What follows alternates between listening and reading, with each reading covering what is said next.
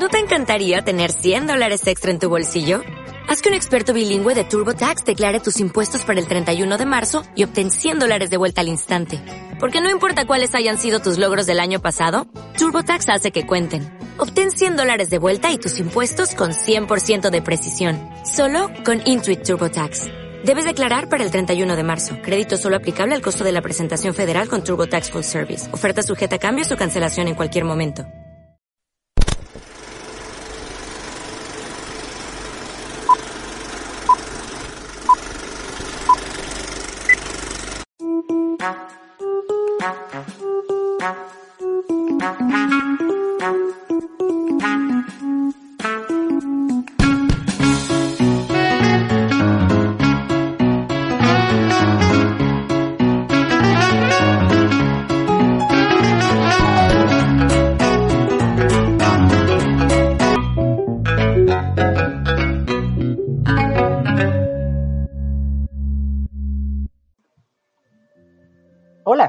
¿Qué tal?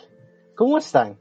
Bienvenidos a The Comic Podcast, un podcast en el que estamos hablando sobre series, películas, cómics y mucho, mucho, absolutamente, exageradamente, mucho más.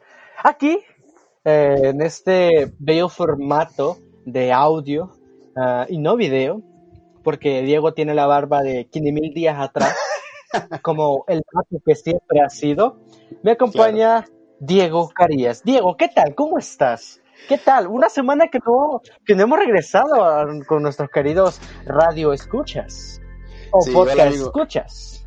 Sí.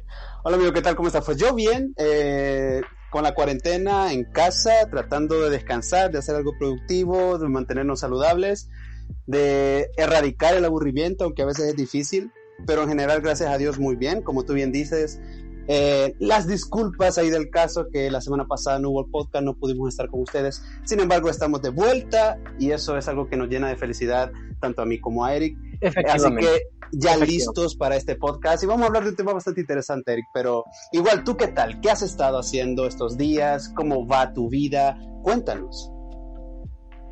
Pues efectivamente, las disculpas del caso por no haber eh, podido eh, tenerlos o, o llegar hacia ustedes la semana pasada. Hubo un problema ahí con eh, en el proceso de grabar, eh, locutar eh, y editar este podcast porque pues tuvimos lo que bien se conoce como unos problemas técnicos, pero en general bastante bien, ba- bastante ya recuperado de la gran tragedia que fue esta semana para mí. Pero aquí una semana más, ansioso, feliz de que vamos a tocar un tema, creo que un poquito controversial, eh, Sí. desde opiniones personales, pero que deberíamos de haber hecho porque nuestro nombre hace referencia a, a esos bellos eh, encuadernados llenos de superhéroes con eh, nubes de texto que son los cómics. Así que pues eh, sin tanta dilatación, si ustedes ya pudieron eh, ver por el título de este episodio, hoy vamos a hablar sobre Secret Wars, el cómic, eh, el primer cómic, el de 1984, vamos a estar discutiendo el impacto de este cómic, si es bueno, si es malo, entonces la suma recomendación es de que si usted no ha leído este cómic y desea hacerlo, eh, vamos a dejar junto a los links de este podcast en nuestra fanpage de Facebook un link ah, en, la- en los que pueden leer dichos cómics en línea. Así que eh, si pueden hacerlo, háganlo. Es un cómic muy interesante y pues, pero an- y pues eh, eh, disfruten, disfruten al igual que no- nosotros eh, al hablar de él en este Sí. podcast.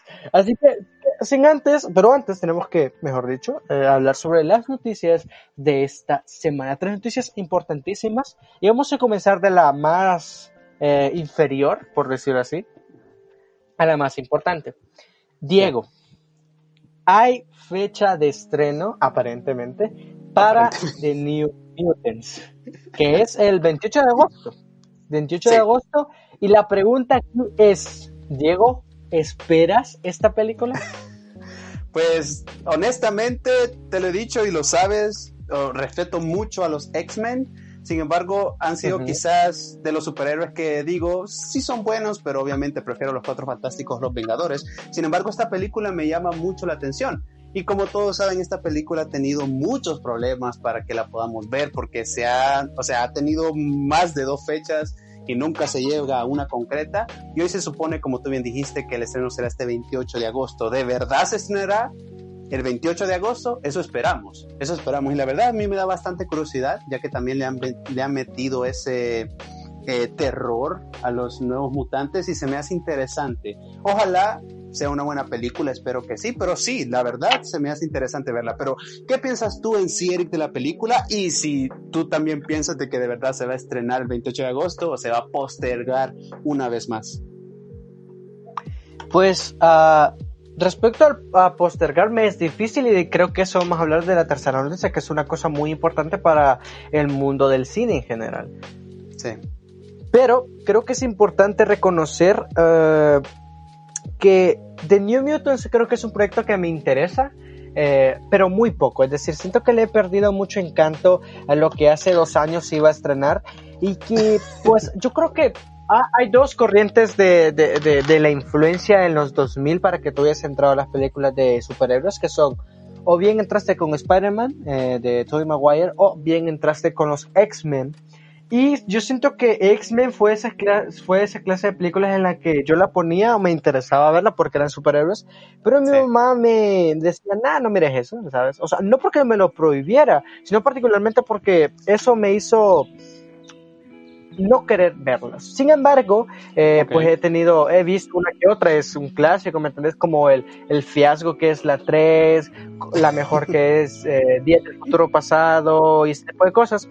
Pero The New Mutants es un proyecto que pues siento de que nunca se va a estrenar. Porque hasta creo que un formato eh, en línea sería más interesante, pero por Dios, o sea, estamos hablando de precios exageradamente altos, cosa que nos hace pasar a la segunda noticia. Y es que en el, la fanpage de Facebook, si ustedes no nos siguen, por favor, búsquenos como The Comics. Ah, por favor. Por favor. Ah, hace un par de semanas publicamos de que el estreno de Scoop se iba a ir directamente a streaming y particularmente ya se estrenó. Diego, ¿te interesa ver esta película animada de Scooby-Doo? ¿Sí o no? A mí tengo, le tengo ganas, le tengo muchas, muchas, bastantes ganas, siendo honesto. Fíjate que a mí también se me hace interesante porque yo recuerdo que de niño consumía mucho Scooby-Doo, ¿sabes? Me veía los capítulos, me veía las películas, cuando esos sábados que nunca volverán, cuando nos levantábamos temprano y veíamos las caricaturas, sí consumía mucho Scooby-Doo y es como que sí me llama la atención ver la película en realidad, porque es un proyecto nuevo, la animación también se ve interesante, entonces a ver, o sea, siento que va a ser una buena película, como tú bien dices, y la verdad sí me interesa verla, que por cierto, fíjate, si no estoy eh, equivocado, ya está disponible esa película en algunas plataformas. Sí, sí, sí. ya está disponible. Se me, ajá, se me hace interesante quizás ahí descargarlo, verlo en línea y siento que no me va a decepcionar. Va a ser de esas películas que tal vez no va a ser, o sea, la mejor película de la historia, pero va a ser buena, ¿sabes? Sí, sí, sí. Eh, las críticas siento que están muy divididas entre es una película que respeta los orígenes de Scooby-Doo y su esencia particularmente antigua, pero por otro lado, tenemos críticas que dicen que es una película atemporal y que para ser una película tan actual se pierde en conceptos básicos que Scooby-Doo nos ha enseñado a lo largo de todos estos casi 40 años en los que este personaje y su pandilla existen. Pero bueno, eh, eso nos pasa en la tercera. Eso nos hace pasar a la tercera noticia. Diego, recuerdo muy bien que el día y cómo andaba vestido el día que fuimos a ver junto a nuestro grupo de amigos Justice League. Y recuerdo que eh, para ese momento ya hablábamos sobre cómo la película tenía muchos problemas, pero sobre cómo Joss Whedon, el épico director que nos trajo Avengers 1, había eh, llegado a sustituir a Zack Snyder. Sin embargo, durante el tiempo comenzaron a circular en internet desde la misma cuenta de Snyder imágenes de el Snyder Cut, eh, diferentes vistazos a Darkseid, a Doctor Atomo y por fin en la nueva plataforma que va a lanzar Warner junto a HBO que se llama HBO Max vamos a tener el Snyder Cut. Diego, el otro año. Diego, ¿te interesa esta cosa? Seamos honestos. ¿Te interesa esta cosa? Sí, no, tal vez. ¿La voy a ver? ¿No la voy a ver? ¿Qué onda? Pues honestamente hablando, la verdad sí me da curiosidad verla, ¿sabes? No siento, y vamos a ser honestos en este punto, no siento que la película vaya a mejorar por, solo porque es el, el de Zack Snyder. Sin embargo, cierto de que va a ser algo diferente. Tal vez le va a agregar un poquito más de sazón a la película porque Justice League, a pesar, como tú bien dijiste, que es una película que nos ha marcado a nosotros como amigos y a los demás amigos. Por cierto, saludos a todos. Ustedes saben que, que estamos hablando de ustedes. Siento de que es una película que eh, no es muy buena. Tiene cosas que parecen sencillas, pero la verdad son errores grandes. Superman, ¿qué te pasó en ese bigote, por Dios? Nunca voy a olvidar eso, ¿eh? eh y es como que, sí, siento que Zack Snyder tal vez le puede dar un sazón ahí a la película, sin embargo no creo que, o sea, al ver este corte diga, uh, Justice League. Pero la verdad sí tengo bastante curiosidad de verla, ¿sabes? Quiero ver qué es lo que pensó Zack Snyder cuando se mentalizó él, bueno, la Liga de la Justicia, qué puedo hacer. La verdad sí me da curiosidad, pero a ti, que yo sé que tú eres un fanático de las películas mal guionizadas, mal escritas. ¿Te da curiosidad ver el, corte de Zack Snyder o es algo que decís, ah, bueno? yo creo que, yo creo que es como yo creo que es como Venom 2. La voy a ver por el morbo. Y la voy, obviamente la voy a ver. Voy a ver el corte de Zack Snyder. Sin embargo, es una clase, esa, en realidad, tengo, te, me da muchas ganas que la veamos y grabemos el podcast. Cuando la estemos viendo, no sé algo por el estilo. Ya vamos a ver. Uh, pero te voy a ser honesto, no le tengo nada de ganas. Es decir, para mí Zack Snyder no dio dirección, una dirección apropiada al mundo de, de DC Comics eh, y, quiso replicar el concepto de lo que hablamos en el, en el episodio 1 con el futuro de Marvel. Y es que Marvel es un, un, show, ¿sabes? Marvel es un completo show. Y Zack Snyder quiere hacer de DC Comics un show completo. Es decir, más explosiones, más villanos, más desorden. Y yo digo, ¿Lo merece la pena? No. Y lo que es más interesante es de que aparentemente lo que vimos en Justice League, que ya es una película larga, solo es el 25% de lo que Snyder había pensado para esta película. Y eso me hace pensar, si Justice League ya tiene muchos problemas, dudo que una versión extendida los vaya a arreglar, ¿sabes? ¿Por qué? Porque ya tenemos la versión extendida de Batman v Superman y no es buena. Así de sencillo, no es una buena película no es una buena película. A mí me sorprende que vos, que vos digas que Justice League eh, te parece más, te parece peor, cuando para mí Justice League inclusive un poquito mejor que Batman v Superman. Um, ¿Sabes? Mm, fíjate que, o sea, estoy, no sé, es que yo, yo las veo las dos al mismo nivel. Yo siento que Justice League por tener a todos reunidos, o sea, por tener el grupo, se hace un poco más épico. Sin embargo, yo siento que Justice League, yo siento que mi problema de Justice League es el villano, güey. O sea, ¿quién es Stephen Wolf? ¿Quién eres? o sea, es como que... Supuestamente, supuestamente hay otro diseño de Stephen Wolf, no el que vimos en Justice League. Es más, vi una publicación en Twitter que la gente que compró Justice League en Blu-ray está, está eh, escribiéndole Joss Leap, o sea, como Joss Whedon, y está destruyendo las copias porque quiere ver la copia de Zack Snyder. Wow. es increíble la reacción de la gente. Pero a ver qué tal, a ver qué tal. Yo, yo creo que coincido contigo cuando dices de que tal vez una versión extendida de la Liga de la Justicia no va a arreglar la película ni los errores que tiene. Sin embargo, tengo curiosidad de verla y a ver qué tal Zack Snyder. A ver qué tal Zack Snyder. A mí me preocupa porque supuestamente necesitaba como 20 millones de dólares para... Uh agregar estos elementos nuevos a la película que tienen que ver sobre todo con CGI por Darkseid y Stephen Wall. Pero siendo honesto, mm, en lo más mínimo considero que vaya a mejorar Justice League. Y si mejora, pues qué bien para nosotros.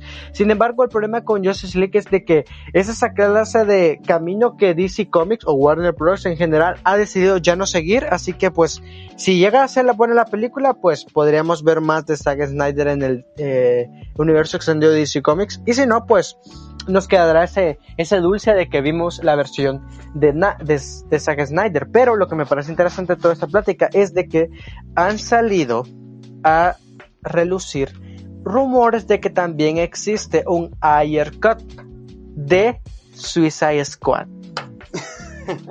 Diego, ¿te interesaría que aprobaran este proyecto de ver un... Que si me interesa que lo prueben... Película? La verdad no. Sí, porque cabe aclarar, cabe aclarar de que de, ya hay una versión extendida de Suicide Squad. Ya existe una versión extendida de Suicide Squad. Y van a sacar un corte del director. Mira, la verdad, o sea, si me interesa que aprueben eso, la verdad no me interesa. Sin embargo, si lo aprueban y lo hacen, yo la vería por ver a mi Harley Quinn. Yo creo que es la única razón por la cual vería otra vez Suicide Squad. Wow. De lo contrario, es como que, what can I say? O sea, es como Suicide Squad siento que fue, no lo sé, es una película que no sé por qué existe, ¿sabes? Es como que yo recuerdo cuando la fui a ver y de hecho tengo una anécdota con esa película y quizás por eso la veo de esa Cuéntala, forma. cuéntala, cuéntala. No, no la voy a contar. No la voy a contar, aunque siento que vos sabés de qué estoy hablando, pero quizás no has dado aún. Pero es como que, no lo sé, siento que sí sabes cuál. ya, ya, ya, ya, ya. Ya, ya, ya. Ya, ya ya. viste. Pero yo Ya, siento que sí sabes- recuerdo. Ya. Sí, yo, yo siento que sabes cuál es de esas películas que decís, están ahí. O sea, ¿sabes cómo la veo? Como Venom. O sea, es como que Venom, si hablamos de. O sea, cómo se ve visualmente, los personajes de Suicide Squad visualmente no se ven tan mal, en especial Harley Quinn. Pero si hablamos de la película en sí, es como que. ah, ¿Sabes? Es como que. ah. Y por cierto, Cara Levine también la fuera a ver por ella. Obviamente, aunque creo que no saldría, pero.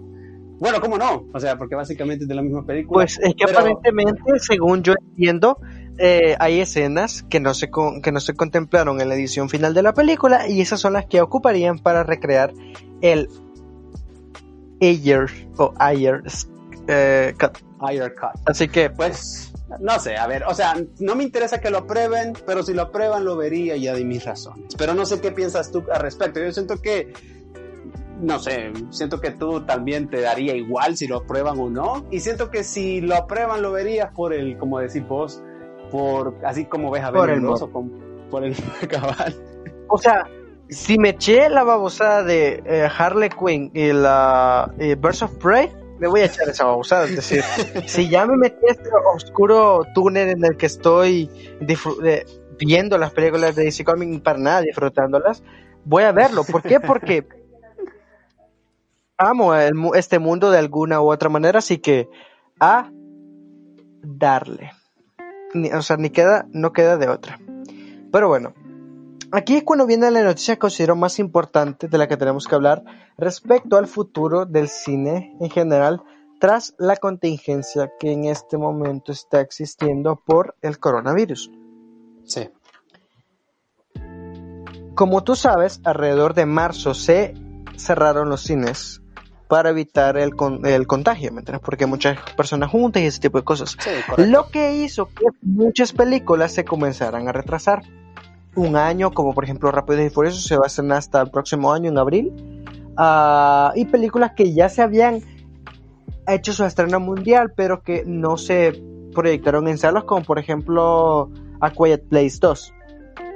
Ujú. El asunto es de que esta, esta descontrol en el calendario del cine ha hecho de que no haya fecha segura para películas. O sea, sí hay fechas seguras como por ejemplo Wonder Woman el 14 de agosto, a 28 de agosto de New Mutants, pero para agosto directamente, estamos hablando del segundo semestre. Bueno, ya los últimos cinco, cuat- cinco meses del año. Correcto. Lo parte interesante aquí es de que Christopher Nolan, el que ha dirigido películas como Inception, Interstellar, Memento, ah, quiero ver la trilogía de, de, de Caballero de Batman, de Batman Ujú. Begins, ajá, efectivamente. Este año pretendía estrenar su nueva película, Tenet. El asunto es, y te voy a explicar bien el asunto, Diego. Tenet está planeada para estrenarse aparentemente el 17 de julio. Julio, ok. ¿Ok? Julio. Y para darte un poco de contexto, por ejemplo, en México se ha rumorado de que el cine podría regresar el próximo mes, el 15 de junio. En China y varios países de Asia se está tratando de retomar a ir de nuevo al cine con, con el reestreno de otras películas. Por ejemplo, aparentemente se va a reestrenar Avengers Endgame y ese tipo de cosas. Uh, Sin embargo, el único estreno eh, o el, el estreno más cercano a la fecha en la que se pretende comenzar a reabrir los cines, cuando estamos hablando verdaderamente una película de estreno es el 17 de julio, lo que sería o que, lo, o que volvería a Tenet, la película de Christopher Nolan, la primer película a estrenarse después de toda este periodo de cuarentena. Lo cual lleva a dos circunstancias importantes. Por un lado, tenemos el hecho de que eh, la película puede ser un rotundo éxito en el cual toda la gente vaya a ver esta película y que todo el cine esté proyectando una sola película, que va a ser esta en particular. O por el otro lado, que sea una película que al estrenarse primero cause problemas en taquilla, pierda dinero y la gente genere miedo, porque la gente no se va a querer acercar al cine tras eh, el miedo o la paranoia que puede generar el coronavirus, que es serio, es decir, no estás diciendo de que no, ¿ok? Sí, sí, sí, sí. Entonces, aquí el punto es de que la siguiente película que le sigue es Mulan, la live action de Disney. De Disney, sí. Entonces, Tenet es importante y esencial, por un lado, que se estrene para visualizar cómo va a ser el nivel del cine después que la cuarentena haya terminado o que ya se intente reabrir espacios públicos como ya lo es el cine. O va a significar un completo fracaso en, taquilla. Ahora el asunto es de que no es una cosa de que Christopher Nolan no eh, no puede decir no quiero estrenar mi película en esa fecha, fácilmente la puede cambiar. Sin embargo, Christopher Nolan está en una campaña en Estados Unidos porque se abran los cines y que se estrene su película. Tanto así de que aparentemente, eh, ah, no sé si lo sabías, pero, por ejemplo, compañías como Disney retienen las películas eh, cuando se quieren reestrenar, por ejemplo, Endgame o, o por ejemplo películas clásicas, por ejemplo, vos no puedes reestrenar Blancanieves porque vos querés, tenés que pedir un permiso especial y usualmente Disney no le gusta, Disney no le gusta reestrenar sus películas, no lo hace. El punto es de que en el mismo caso es para la trilogía de Nolan, que ya sabes que es muy buena, que vamos a dedicarle un podcast, por cierto, con un gran invitado. Así, spoilers. Pero el asunto es de que tanto ha sido la desesperación aparente de Nolan de que va a dejar que en China se proyecte la película de Batman tras 10 años de no estar en el cine. Diego, ¿qué pensás de todo esta, de todo este esta travesía de Christopher Nolan por estrenar su película, siendo la primera película que se estrene tras el periodo de cuarentena? ¿Crees que es una buena movida o no? Pues fíjate que no sé si es buena o no, a mí sí me hace interesante eh, la importancia que le está dando Christopher Nolan a su película porque quiere que se estrene en julio. No sé si es necedad, en realidad es que, mira, honestamente no sé qué Es mucha necedad. Ajá, es mucha necedad, es mucha necedad de su parte. Ajá, es como que mira, yo, yo entiendo, lo entiendo en parte porque yo, bueno, nosotros, te voy a incluir, como fanáticos del cine, yo te lo he dicho y lo he dicho en muchos podcasts anteriores, yo extraño ir al cine. Siento que el cine es mi segunda casa. O sea, el cine es algo maravilloso, algo que disfrutamos, algo que es parte de nuestras vidas. Sin embargo, también estamos hablando, sí, también estamos hablando de una pandemia mundial. Y yo siempre lo he dicho, o sea, uno es fanático y le gustan muchas cosas. Y a mí me encanta hacer muchas cosas, salir, salir con mis amigos, ir al cine. Sin embargo, siempre he dicho, la salud es primero. Pero Christopher Nolan tiene esa necesidad de que en julio se quiere estrenar, la verdad no sé si va a poder lograr eh, ganar esa batalla y que le den aprobación o que de verdad se estrene en julio.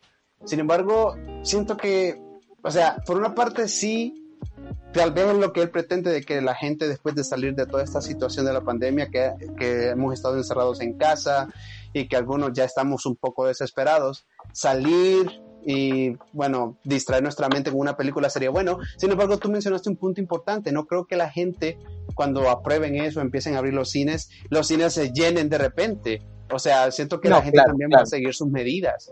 Entonces, yo siento que no le conviene mucho que se estrene, que sea la primera película en estrenarse, porque yo creo que me dejaría llevar por la el segundo punto que mencionaste, que quizás porque la gente no llegue, perdería dinero en taquilla.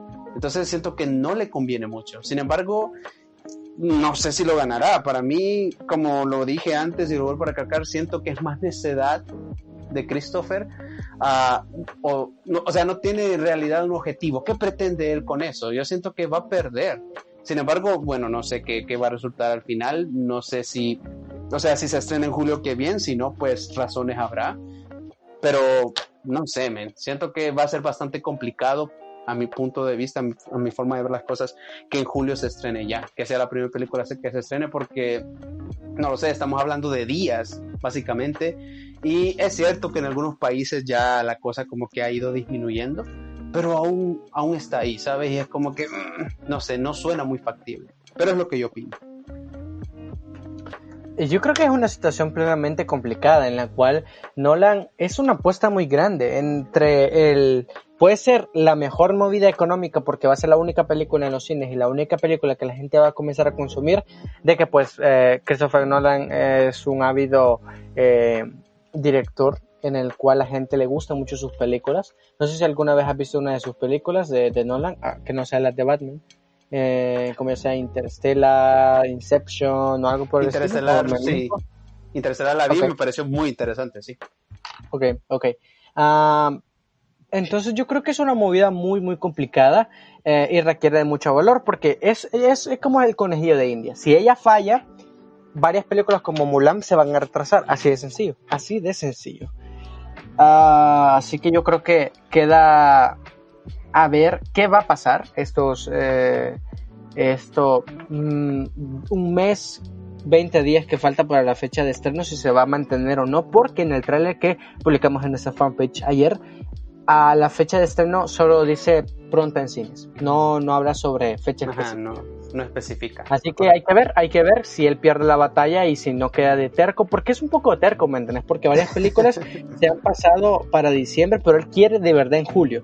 Pero es una cosa bastante extraña, bastante extraña. Pero bueno, Ah, yo creo que con eso terminamos la sección de noticias, un poco larga, nos extendemos un poco. Sí, de hecho, viejo, yo siento que es el primer, eh, es el primer episodio o capítulo podcast que nos hemos agarrado 25 minutos con solo noticias, ¿eh? pero eran noticias muy importantes y relevantes porque estamos hablando del futuro del cine y sabemos que nuestros audio escuchas también les encanta el cine, así que yo creo que era importante tocar.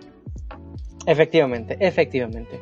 Pero bueno, Diego, pasamos al magno evento de, eh, centro, y punto especial y central de este podcast, de este episodio. Y es el evento de los cómics Secret Wars. Desde 1984 a 1985, Jim Shooter, junto a otros eh, dibujantes, escribió Secret Wars, uno de los primeros conceptos de crossover hecho en los cómics en los que unía a un grupo de superhéroes, como ya son los Avengers, eh, los Cuatro Fantásticos, eh, los X-Men y Spider-Man. Y Spider-Man, Enfrentándose en un lugar remoto, en una tierra, en, una, en un planeta edificado a partir de el gusto y la omnipresencia y omnipotencia de un ser llamado Beyonder. Todo bien hasta acá, en el cual eh, retó a un grupo de villanos y superhéroes que se enfrentaran los unos a los otros y que los ganadores iban a obtener un deseo del gran ser superior o como se tradujo el superpoderoso. Entre este grupo de villanos teníamos a Lysar o el lagarto, a Doctor Doom, Doctor Octopus, a Volcano, eh, el hombre átomo y otros más importantes en la época. Galactus, Galactus muy importante. Y así es como se dio un evento de 12 cómics eh, que hicimos nuestra propia versión en la fanpage. Eh, pueden visualizar nuestro, nuestro yo de superhéroes, ahí si se quieren dar una vuelta por ahí. Así que, Diego, creo que es importante comenzar esta discusión respecto a este cómic, que es más una opinión que un resumen. Eh, como les mencioné, vamos a dejar un link con el cómic ah, para que lo puedan revisar y leer en la publicación de este podcast en la fanpage de Facebook. ¿Ok? Así que, Diego, primer punto que hay que discutir. ¿Te gusta o qué opinas sobre Secret Wars? ¿O alguna cosa que quieres mencionar de los eventos? He, hecho un resumen general, muy, muy general. Pero, muy, general. Pero si, si vas a agregar una información importante que se me ha escapado, hazlo y ¿qué opinas del cómic? Bueno, en primer lugar, como tú bien dijiste, vamos a dejar el link en la descripción para los que no han tenido la oportunidad de leer este cómic, que por cierto, esta fue la primera versión de Secret Wars. Hay versiones más actuales. Sin embargo, nos vamos a enfocar en la primera, como bien dijo Eric, la que se hizo entre 1984 y 1985. ¿Qué opino del cómic? La idea es buenísima. Como dijo Eric, fue el primer crossover en cómics de equipos de superhéroes y de villanos que se había hecho en ese entonces.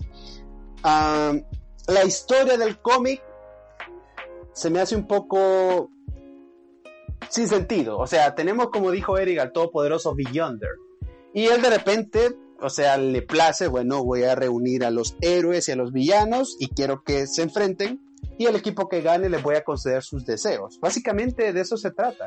Y lo curioso aquí es que cuando los villanos y superhéroes llegan a ese planeta que Beyonder ha hecho específicamente para esa guerra, o sea, ellos estaban en su día normal, en sus quehaceres, en las cosas que hacen, y de repente aparecen ahí con los trajes y todo, y a ellos se quedan, ¿qué estamos haciendo aquí? ¿Cuál es el propósito? Y también los, los villanos se, se preguntan, ¿qué, qué está pasando, qué pasó, y ya de ahí pues ellos se dan cuenta de cuál es el propósito. Yo creo que el personaje que más voy a resaltar yo en este cómic, y yo creo que Eric va a estar de acuerdo con eso, va a ser Doctor Doom. Yo siento que él es un villano que siempre va en busca, o sea, él siempre busca ser el primero, siempre busca ser el mejor. Yo creo que es el villano más egoísta que hay. Bueno, tal vez eso es discutible, pero es uno de los villanos más egoístas que hay. Y siempre va tras el poder, ¿sí? Es un villano que tal vez estamos nosotros un poco asqueados porque siempre que sacan cuatro fantásticos, siempre Doctor Doom, Doctor Doom, como que fuera el único villano que existe en el universo de los cuatro fantásticos, pero se me hace un muy, muy buen villano.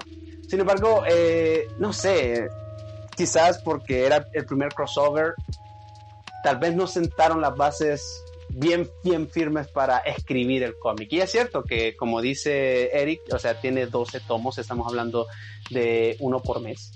Y es emocionante porque tenemos a los Vengadores, a los X-Men, a los Cuatro Fantásticos y a Spider-Man juntos. Algo que me gusta bastante es cuando ya se dan cuenta de lo que está pasando y es como que, bueno, en primer lugar, siempre cuando se va a iniciar una guerra necesitamos a un líder. ¿Quién va a ser el líder de los eh, héroes o superhéroes en este caso? Estaban pensando en Reed, en Reed Richard, porque tú sabes, él es muy inteligente y toda la cuestión. Sin embargo, optaron por elegir al único, bueno, es abajo que también, pero uno de los superhéroes que no tiene poderes, uno de los superhéroes que no son dioses como Thor, uh, y Capitán América termina siendo el líder de este grupo, de esta agrupación. Y me encanta, fíjate que algo que siempre voy a recordar es una frase que Thor menciona, que dice, eh, yo sé que él es humano, pero vaya a donde vaya, yo seguiré a este hombre. Y es como que, ¡boom! Un dios lo dijo. O sea, Capitán América para mí siempre va a ser el líder por excelencia, aparte que es mi superhéroe favorito, como todos saben. Y en el caso de los villanos, pues tenemos a Doom, que él se autoproclama líder. O sea, es lo que les digo. O sea, siento que Doctor Doom es un muy buen villano. Siempre va atrás del poder, quiere sobresalir, quiere ser el mejor. Ahora vamos.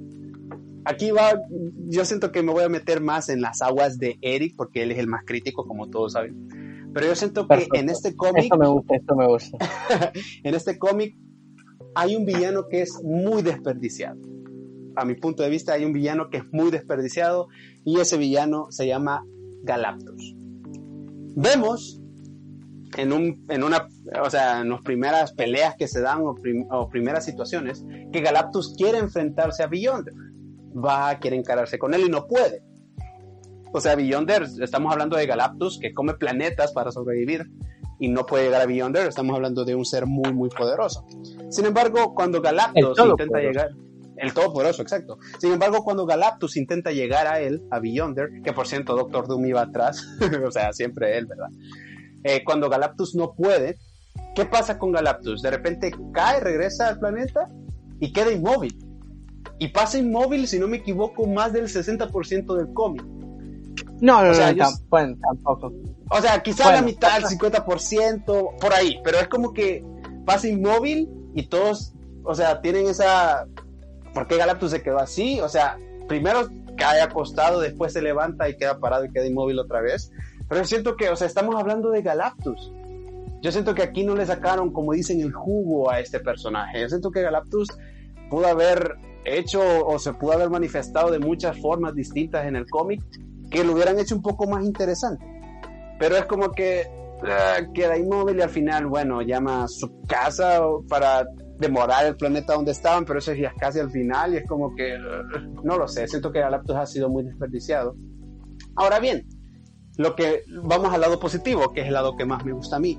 Me gusta mucho el Spider-Man que nos muestran en este cómic. Yo siento que es un Peter Parker el puro, ¿sabes? Aquel que bromea cuando pelea, aquel que a pesar de que tiene super fuerza, pues sigue aprendiendo sus poderes, que es un joven sin experiencia aún en teoría. Me gusta mucho este Spider-Man, ¿sabes? Es, un Peter Parker puro, eso me encanta.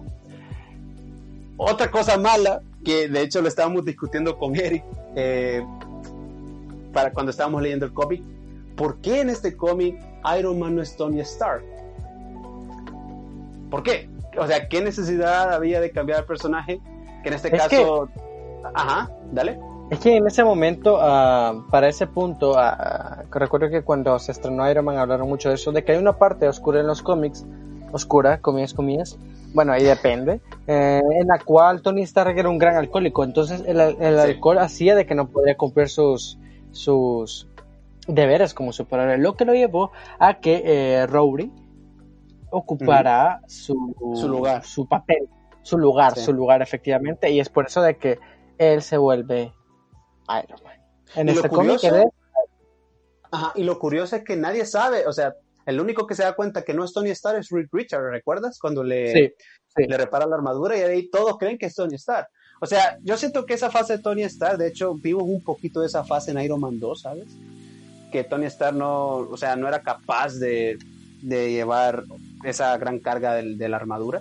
Sin embargo, siento de que, no sé, o sea, para mí Iron Man es Tony Stark y no solo para mí, yo siento que para todos. O sea, Iron Man es Tony Stark y Tony Stark es Iron Man. Entonces, en este crossover, el primer crossover de superhéroes que Iron Man sea Rogue, es como que, no lo sé, se me hace un poco extraño. pero aparte de eso, pues, como te digo, se me hace un cómic muy bueno. Sin embargo, yo siento que lo que más peleo y lo que le digo a Eric es cómo concluye el cómic que tú te quedas, pero ¿qué ha pasado? Pero bueno, por el momento es lo que yo voy opinando del cómic, sin embargo quiero darle ahí la entrada al crítico, al señor guion, al escritor número uno, Eric Martínez, para que nos diga qué opina de este cómic Secret Wars 1984, amigo.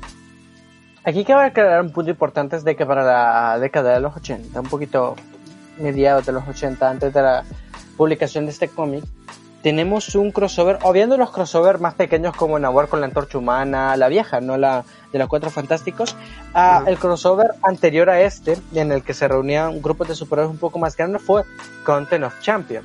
Y es que le persiguió y el que se mejoró porque el concepto de Content of Champion es particularmente similar al de Secret Wars, fue guionizado por Jim Shooter. ¿Quién es Jim Shooter? Pues Stan Lee, eh, dándose cuenta de que el trabajo de editor era muy difícil, se le dio a este joven promesa en Marvel Comics la dirección. Y este decidió eh, hacer Secret Wars 1 y 2.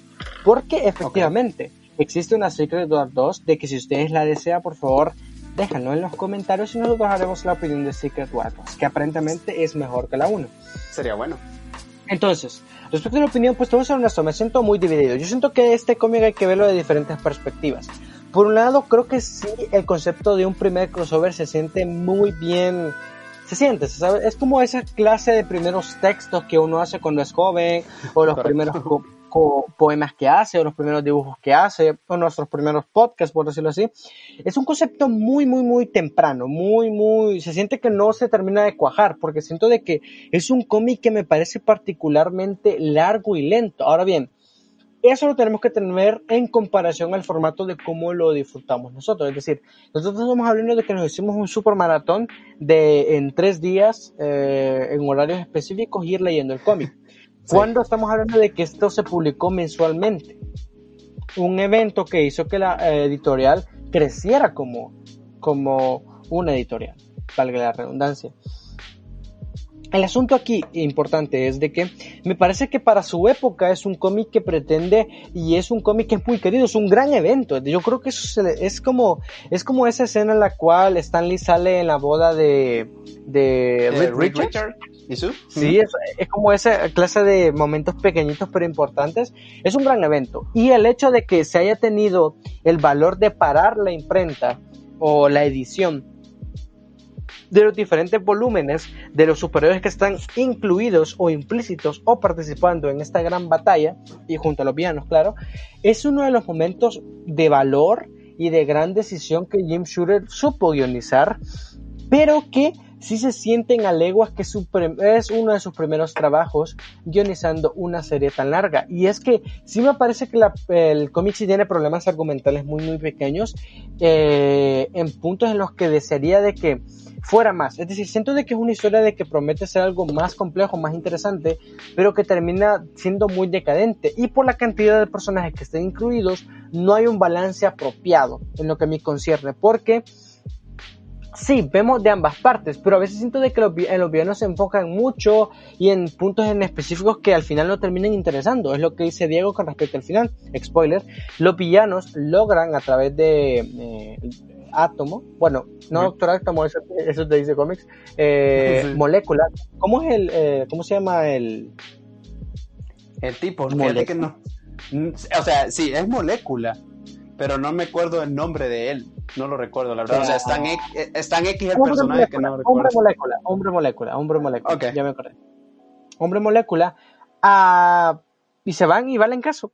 Y por ejemplo, varios villanos en el camino valen queso como Claw o como Ultron. ¿Por, por, por qué por Ultron?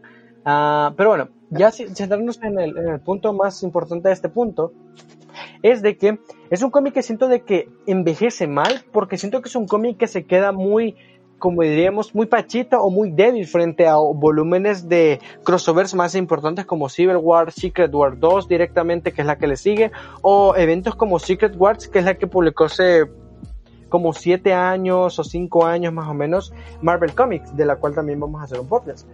El asunto es de que es un cómic que envejece mal, que tiene problemas argumentales en el proceso y que, como digo, intenta a veces en ser más profundo, como por ejemplo cuando eh, Galactus habla con Reed Richards y dice de que es el campeón de la esperanza y al final ese punto no llega a nada, no interesa, no importa y sabes, Mm, no siento la necesidad de que me incluyas esto, que me voy, que me gaste cinco páginas leyendo sobre cómo Galactus hable con Reed Richards, si al final lo que no interesa, ¿sabes? No interesa en lo más mínimo. Y en algunas partes me parece alargada además. Sin embargo, no hay que negar, y aquí es cuando tengo que sacar lo bueno, es que hay, que, hay puntos exageradamente buenos que hace muy bien el guionista, o en este caso Jim Shooter, en recalcar o representar en los cómics, en este caso en Secret Wars, como ya es el Spider-Man y la es, y cómo aparece Venom en la vida de Spider-Man, que es creo que un Ah, sí. gran volumen de Secret Wars. Sí. Ah, personajes como eh, el dilema moral, bueno, no tanto moral, el dilema que tiene The Thing o Ben eh, o la mole o la roca, bueno, la roca, esa es otra cosa. Wayne Johnson. Dwayne Johnson. Eh, Dwayne Johnson. Eh, el asunto es de que ese tipo de cosas me gustan, pero hay algunas cosas que me parecen exageradamente pobres, como el amorío que tiene Galactus con Sagi. Con Sagi, sí, sí, así se llama el personaje. Y es como, ¿por qué? Es decir, me estás diciendo de que estás chillando porque extrañas a tu novia Kitty Pryde, pierdes a su dragón y de repente dices, ah, no, amo a, a Sahu, a Sahi, perdón simplemente decadente. Ah, y no sé, algunos personajes siento de que en el proceso de normalizarlos o humanizarlos pierden mucha de su esencia que debería de brillar. Por ejemplo, eh, Reed Richards siento que es un personaje que es muy raro, es decir, es muy conveniente para algunos puntos, como por ejemplo hacer que todos los superhéroes revivan de nuevo, crear la solución que los lleva a- de nuevo a la Tierra, pero por ejemplo en algunos puntos es muy débil, como por ejemplo eh, su plática con Galactus, siento que es un punto completamente desperdiciado porque Galactus es un villano de, de no solo de Marvel, sino particularmente de los de los de los Cuatro Fantásticos. Cuatro Fantásticos. Ah, por ejemplo, otra cosa que me gusta mucho es el dilema que tienen con Magneto, si es villano o no, eh, porque me parece interesante cómo él habla sobre, él, él defiende a los mutantes, él el único que quiere defender a los mutantes, pero él lo hace con métodos un poco más extraños, pero en el mismo cómic se visualiza cómo los X-Men eh, se separan de los Vengadores porque les molesta mucho cómo lo hacen ellos, porque ellos son su propia forma de ser héroes. Pero algunos puntos literalmente me parecen decadentes a niveles incomprensibles, ¿me entiendes? Como por ejemplo, para mencionar un ejemplo, uh, el que mencioné de Coloso, uh, Tormenta reclamándolo a Xavier, o sea, who are you, ¿sabes? E, e, él te creó, literalmente, o sea, ¿quién eres? ¿Por qué, por qué, cómo se llama? Cíclope no es el líder, si aparentemente es el gran líder de los cómics. ¿Mm? ¿Mm? ¿Mm? ¿Mm? ¿Por qué no sale Jean Grey? ¿Es muy poderosa? Como por ejemplo, uh, otras cosas que no me gustan, la plática con Galactus no me gusta, el cómo utilizan a Lyser no me gusta, algunas actitudes un poco... Ah, ¿Eh? por, de por parte cierto, de, de yo- Wasp. Ajá, eso te iba a decir, ¿qué opinas de Wasp? O sea, yo siento que Wasp aquí hace cosas que vos te quedas, ¿es en serio? O sea, incluso se mete con Magneto solo para sacar la información y ya después, no sé. Es bien raro, güey. Mira, Exacto. no voy a negar que también es un cómic de los 70, de los 80, es decir, estamos en, en, en el... eh, eh, hemos crecido muy, muy lento en la hora de la representación femenina como personajes Sí. fuertes en los cómics y como superhéroes, entonces no dudo de cierto tipo de actitudes como por ejemplo, oh mi cabello, ¿por qué está mal? O como por ejemplo cuando Capitana, Mary, eh, Capitana Marvel 2 está bañándose y es como, por, o sea, ¿qué necesidad hay de esto? O sea, literalmente, pero eh, yo siento que no me gusta decir, es como, ¿sabes?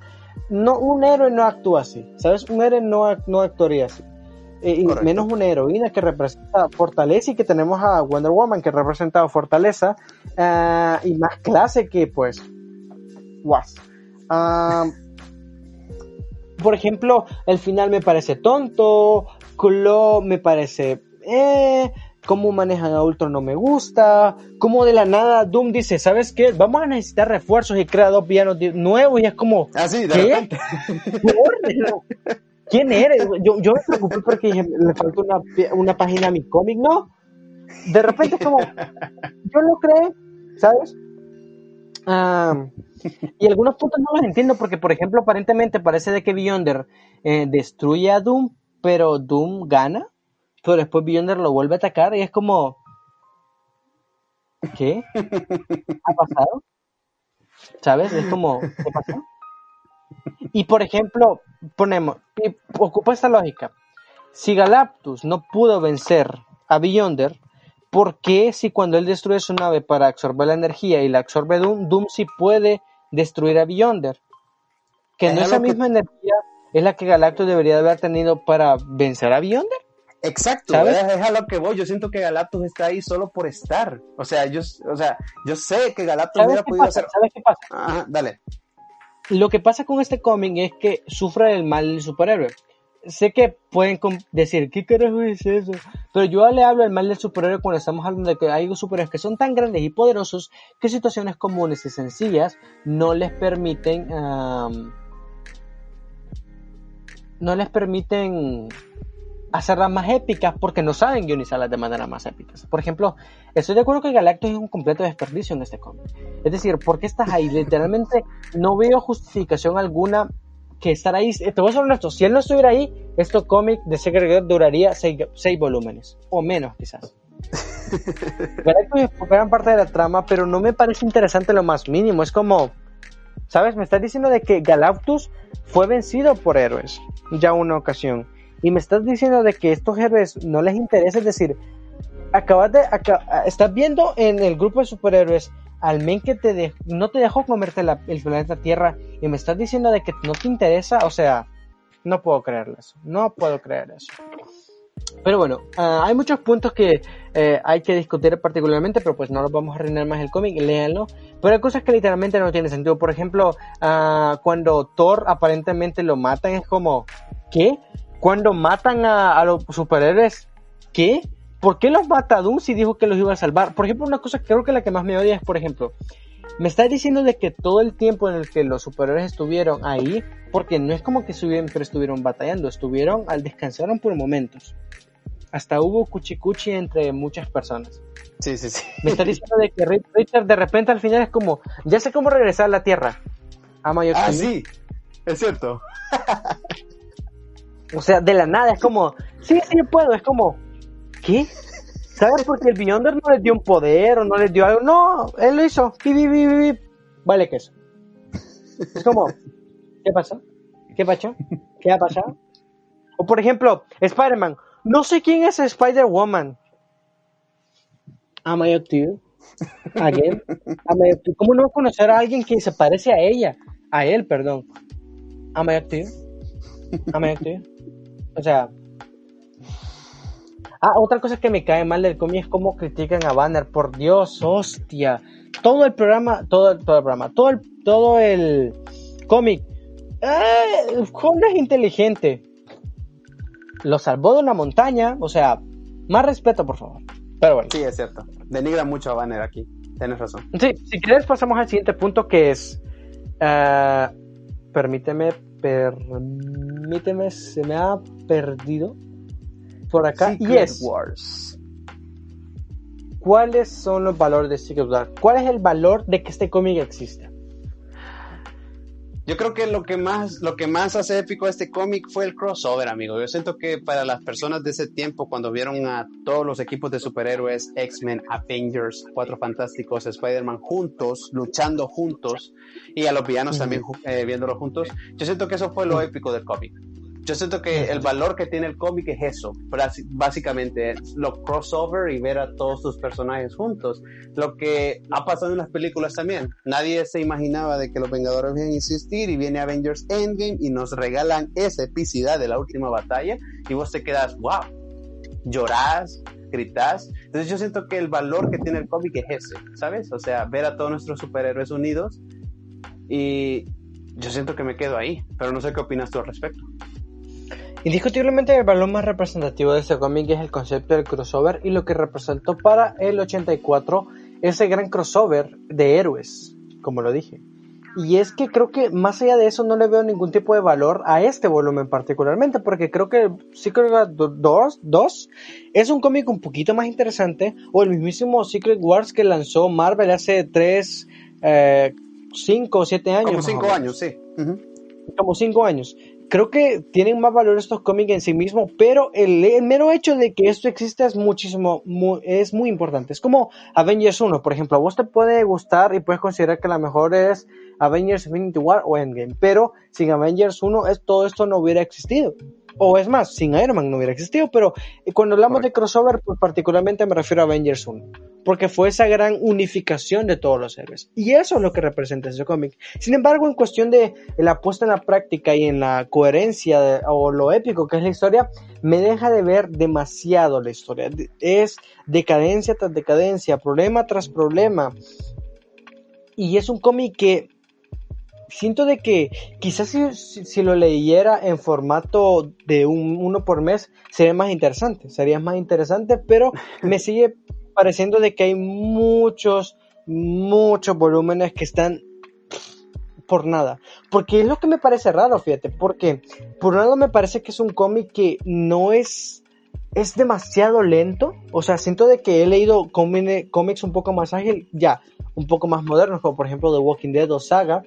Pero es un cómic que me parece muy lento y que no, no, es que no es lento. Es decir, por ejemplo, tenemos cuatro batallas entre los héroes y villanos, tenemos la parte de Galactus, tenemos la parte de Doom, y aparentemente no pierde el tiempo el cómic, pero sí se vuelve exageradamente lento y es de que algunas partes como quiero terminar esto lo más pronto posible. Ah, algunas cosas me parecen sentido. Por ejemplo, hay partes que no entiendo, como por ejemplo,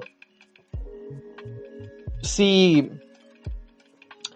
¿Por qué eh, Xavier pierde su silla? ¿Por qué después puede caminar? Es decir, sé que hay explicaciones muy específicas, como por ejemplo el planeta las ayuda, como por ejemplo a Ben en transformarse a la mole o no.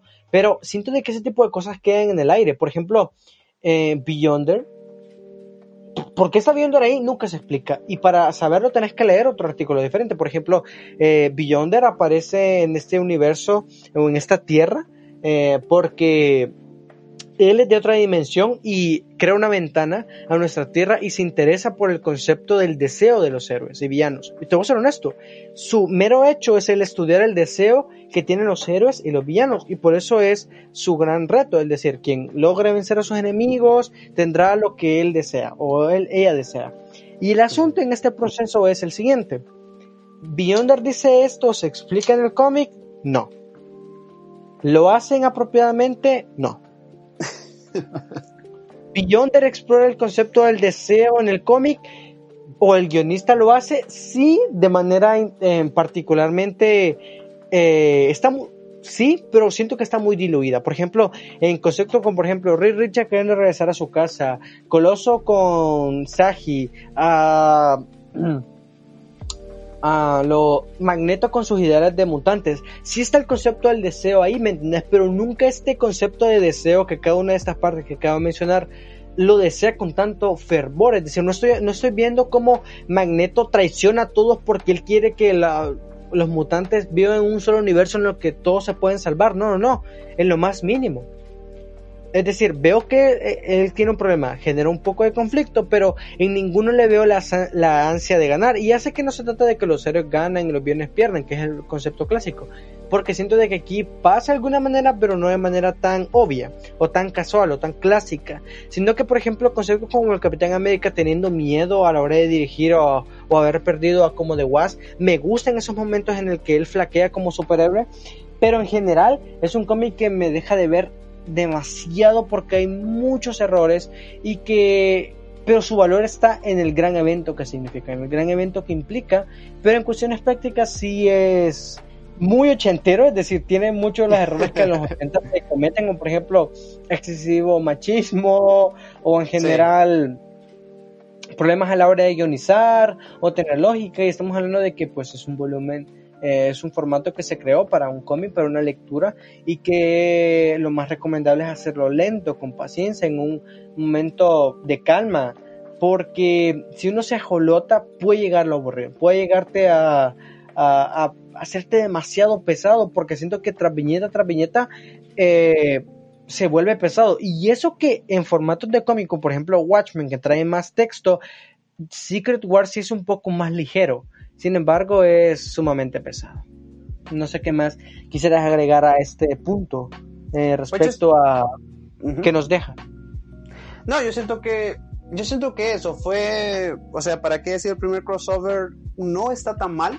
Sin embargo, sí tiene muchas áreas de mejora. Pero bueno, como tú mencionaste antes, yo siento que este cómic o este crossover fue como el conejillo de indias para los cómics venideros a este. Entonces se me hace un cómic bueno, pero ah, le hace falta. Más que todo el final, como tú dices, el final no tiene sentido. Reed de repente sabe cómo regresar a la Tierra. Los villanos se quedan ahí perdidos. Y es como que, ah, ¿qué pasó aquí? Pero siento que sí fue un cómic bueno. Yo, yo creo que lo que más cabe resaltar aquí también, que es algo que, por si no sabían de mi amigo Eric, Eric ama lo clásico. Eric ama lo clásico. Y cuando hablamos de este tipo de dibujos ah, de los años 80, o sea, para él esto es una obra de arte. Y de hecho yo también los aprecio mucho. Yo siento, o sea, son los primeros dibujos de nuestros superhéroes, de nuestros queridos eh, superhéroes y villanos también. Sin embargo, siento de que los cómics actuales también son dibujos buenos. Yo creo que Eric lo subestima un poco, pero es como que los clásicos sé que Eric lo ama y esos dibujos pues no tienen No creo que lo subestime. El asunto es de que prefiero los viejos de verdad. Vi tantas piñetas de estos, de estos 12 volúmenes que dije, yo quiero una camiseta. Yo quiero una camiseta que, reúna mis, todas mis viñetas favoritas porque hay unas que están súper geniales. Por ejemplo, algunos acercamientos a Spider-Man, uno, que hay uno de la mole o de Thing, como lo quieran decir, que me encanta que yo digo, yo quiero una camisa con esta cosa, ala, ya. Quiero esta camisa ya. Ya. ¿Ok? Ya. ¿Ok? Ya. Ya. Ya. Ya. Ah, súper genial, súper genial. Pero bueno, Diego, antes de, para, ya para terminar de aterrizar en el concepto de qué nos pareció este cómic, eh, que obviamente les damos, les, les, sugerimos de que lo lean para que ustedes generen sus propias opiniones. Eh, ¿Crees que se puede adaptar en el MCU? Pues sería interesante que lo hicieran. Yo siento que si se adaptara al MCU, uh, se pudiera hacer. Sin embargo, yo, o sea, hiciera un par de cambios sí me encantaría ver a Galactus, porque, o sea, yo siento, yo siento que es algo que pensamos los dos. Yo siento que Galactus es el próximo Thanos, ¿sabes? Es como que yo siento de que Marvel está planeando que Galactus sea nuestro próximo gran villano, el, jefe final, como dicen. Y estaría muy interesante que sacaran este cómic. Sin embargo, ojo, sin embargo, si lo comparamos con los Secret Wars que le siguen después, pues obviamente hay mejoras si lo comparamos con el del 84. Pero siento que es un cómic que sí podría adaptarse, no sé si, o sea, sería así tan épico para que tener los X-Men ahí con los Cuatro Fantásticos y los Vengadores. Y también sería extraño, ¿sabes? Porque hay superhéroes que juegan un papel bastante importante que en el universo de Marvel ya no están, como es el caso de Capitán América, Iron Man, eh, pero yo creo que sí se podría. Sería interesante si lo hicieran. Sin embargo, sería un proyecto bastante complicado y extenso de llevar a cabo, ¿sabes? No sería imposible porque Marvel nos ha sorprendido, pero siento que sería muy interesante que esa fuera, o sea, que nos dieran pistas en, películas acerca de Galactus y que esa fuera como el detonante final y nos muestren a Galactus de esa forma. Sería interesante, pero no sé qué, qué, qué, qué piensas tú al respecto. Particularmente ahorita que yo pensaba de que esto es un evento muy, muy complejo para que se, para que se represente. Uh, pero si me pongo a pensar, inclusive creo que es más fácil que representen Secret Wars en el próximo evento de Marvel que el mismísimo Galactus, al mismísimo Galactus. Porque siento de que Galactus no, no podría representar un gran evento. No, no diría tanto complicado llevarlo al cine porque, bueno, ya hemos tenido Thanos y se ve genial, sino particularmente siento que es muy sencillo para Marvel. Yo creo que Marvel lo agarraría más como una película, por ejemplo, no sé, una secuela de Cuatro Fantásticos, en la que se re, un como un Civil War o por ejemplo lo que quieren hacer con Capitana, con Capitana Marvel 2 que es eh, Secret Invasion, yo siento que es como un yo yo eso le digo un semi Avengers como por ejemplo Civil War uh, ese tipo de cosas un semi-Avenger podría funcionar más Galactus, porque te voy a ser honesto, ¿cómo vendes durante qué? Pongámosle de que Marvel quiere hacer lo mismo que con Thanos. Durante 10 años, un villano. No vas a poder hacerlo. ¿Qué vas a hacer? ¿Mandar heraldos cada tres películas? No, no. Creo que me sería más, inclusive más fácil adaptar a Beyonder. Por ejemplo, porque el concepto de Beyonder, como dije, es Beyonder quiere conocer qué es el deseo. Vemos en la película, por ejemplo, no sé, en Black Widow o Eternals, que es la próxima que viene, conocemos a Beyonder por ahí, nos damos cuenta de quién es y de repente, mm. boom, dentro de un par de ratos vemos como un ente está vigilando a todos los Vengadores o todos los superhéroes en la Tierra y boom, Secret Wars. Y de un solo se adapta 1 y 2, porque la 1 me parece muy pobre para que sea una sola adaptación, y la 2 sí promete un poco más porque ya se materializa Beyonder, y ya podría ser inclusive más interesante. Es más, creo que como te digo, es mucho más fácil que Galactus. Pero Galactus, sí es una, cosa que quiero ver. Quiero ver, aunque sería raro porque no sé cómo lo adaptarían. Porque pues, Galactus, tiene, Galactus tiene un diseño bastante extraño, bastante extraño. Pero bueno, creo que con eso regresamos a nuestro podcast. Recuerden que eh, pueden encontrar este podcast en las diferentes plataformas virtuales que hace poco, eh, por, por, este periodo de, que no nos habíamos podido hablar eh, con ustedes, tenemos noticias importantes como por ejemplo nos pueden encontrar ahora no solo en iBox, Spotify y Apple Podcast, sino también en la nueva adquisición de, de, de este podcast que es Google Podcast. Nos pueden buscar en Google Podcast. Si ustedes tienen un amigo que consume podcast por Google Podcast, pues ahí háblenle de que nos pueden escuchar en esta plataforma. Además de que nuestras redes sociales se extienden y nos pueden encontrar en Facebook como The Comics y por fin en Instagram como The-Comic Podcast. Diego, ¿cuáles son tus redes sociales? Sí, Eh, a mí me pueden encontrar en Facebook como Diego Carías y en Twitter estoy como Diego Carías MCU. Ahí si tienen alguna duda, alguna sugerencia, si quieren algún saludo o quieren, no sé, alguna duda que tengan, cualquier pregunta, estamos a las órdenes. Y como bien dijo Eric también, la fanpage en Facebook de The Comics. Así que ahí nos pueden buscar, ver noticias, porque básicamente subimos noticias no a diario, pero hay noticias que subimos ahí bien seguido para que estén al tanto de lo que está pasando con nuestras películas, nuestras series eh, y el cine en general. Y ahí pueden estar pendientes ahí. A mí me pueden encontrar como Eric Raúl Mar en Instagram, en Twitter como de-comics y en Facebook como Eric R. Martínez. A cualquier tipo de recomendación, saludo, eh, número de teléfono. me pueden pedir en estas redes sociales. Uh, recuerden de que este podcast es gracias a InfoTools SB, un canal de YouTube en el que pueden encontrar diferentes eh, software para eh, su computadora, laptop en las eh, infraestructuras de 64 y 32 bits, como Adobe, eh, Office, Windows y mucho, mucho, mucho más. Uh, uh, ¿Qué más? ¿Qué más? Ah, nuestro, nuestro próximo episodio promete bastante, promete Es bastante. especial. Es especial, vamos a estar de gala. Es el capítulo número 10 de este podcast. Ya vamos a tener la primera decena de estos episodios que hemos disfrutado de hacer y vamos a tener un invitado. Y no solo eso, vamos a inaugurar una nueva sección que hemos denominado Back, Back to the Movie. to the ¿En qué Movie. consiste Back to the Movie? Back to the Movie vamos a regresar a esas películas que fueron un gran éxito en los años anteriores a, a este, particularmente, y vamos a hablar sobre si han envejecido mal, si han envejecido bien, que porque son buenas, porque son malas, porque antes eran buenas, porque ahora son malas. Eh, y en el siguiente episodio vamos a tener un gran episodio, ya, ya ustedes lo van a ver el- a la semana de que será eh, a esa película a la que vamos a regresar y como les dije, vamos Muy, a muy tener un interesante. un invitado para cumplir la primera decena de episodios en el podcast. Esto, Ah, esto va a marcar, amigo. Es que yo siento que, o sea, va a ser nuestro primer invitado, ¿eh? Sí, nuestro sí, primer sí. invitado al podcast. Y aparte de eso, agregarle que vamos a hablar de una saga muy, Bastante muy, muy buena.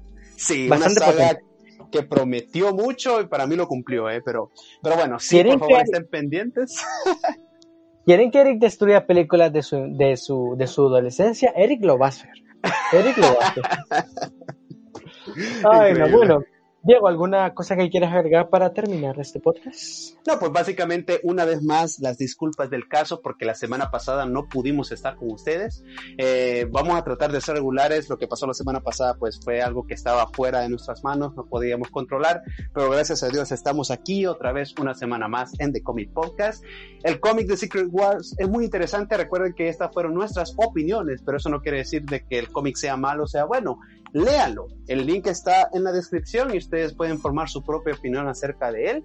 Muchas gracias por escucharnos una vez más. Siempre tengan en cuenta eh, las medidas de higiene que debemos seguir por este virus, que bueno, no sé a dónde vamos a parar ni cuándo nos volveremos a ver físicamente, ¿A dónde espero- vamos a parar? pero espero que, que sea muy pronto. Y pues básicamente eso, muchas gracias por escucharnos y si Dios nos lo permite, nos escuchamos la otra semana. Eric. Pues nada más que agregar eh, respecto a lo obvio que es sigan las medidas de seguridad, eh, cuiden a sus familiares, abracen a sus familiares, quiéranlos, cocinen, disfruten, vean películas, vean series, ah, disfruten de lo bueno que puede ser la cuarentena, hagan ejercicio, coman, no sé, díganle a la, a la mujer, a esa gran mujer que les gusta, que les gusta, por favor, díganle bebé, un besote, me encantas. Y, ah, como siempre decimos todas las semanas, no, more mutant. Nos escuchamos la próxima semana. Adiós.